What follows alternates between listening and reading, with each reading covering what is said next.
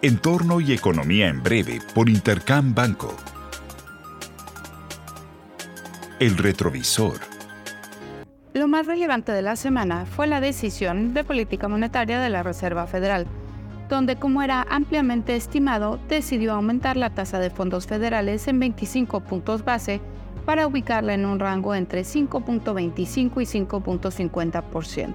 En la conferencia de prensa, Jerome Powell señaló que las decisiones futuras serán basadas en los datos y que era deseable lograr un ligero ablandamiento en las estrechas condiciones del mercado laboral, así como una desaceleración.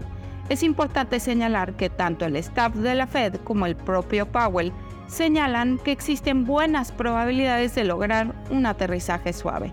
En ese sentido, se dio a conocer el PIB del segundo trimestre del año, siendo superior a estimados, ubicándose en 2.4% trimestre a trimestre anualizado, dato que superó las expectativas. Al interior se observó un repunte en la inversión en tanto el consumo se mantiene sólido.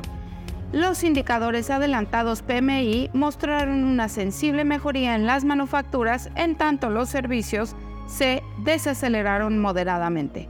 Al otro lado del mundo, el Banco Central Europeo elevó la tasa en 25 puntos base, también en un movimiento anticipado, pero Christine Lagarde no dio mayores señales sobre un apretamiento monetario adicional.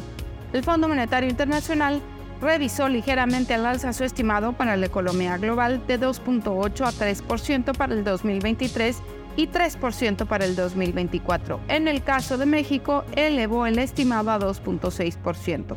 Este último dato consistente con la lectura del IGAE que indica que la economía mexicana sigue fuerte y para los primeros cinco meses del año el crecimiento económico supera el 3%.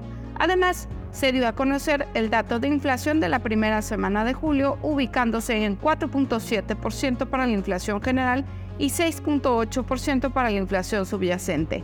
En tanto, la caída de los precios obedece primordialmente a un retroceso en la no subyacente. Panorama.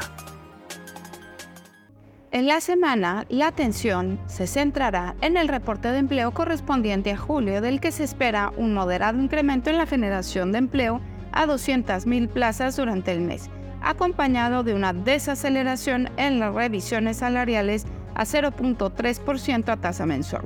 En Europa se dará a conocer el PIB del segundo trimestre del año, el cual habría experimentado una ligera expansión trimestral de 0.2% según las estimaciones del consenso. Asimismo, el INEGI publicará las cifras del PIB para el mismo periodo, para la que esperamos una expansión de 3.2% año a año, desacelerándose desde el 3.7% previo, pero aún mostrando solidez. Además, se darán a conocer los datos de la inversión fija bruta y del consumo privado de mayo para México y las ventas al menudeo de junio para la eurozona. Finalmente, a lo largo de la semana se publicarán los indicadores adelantados de China, México y Estados Unidos. Les deseo una muy buena semana. Yo soy Alejandra Marcos. Esto fue Entorno y Economía en Breve por Intercam Banco.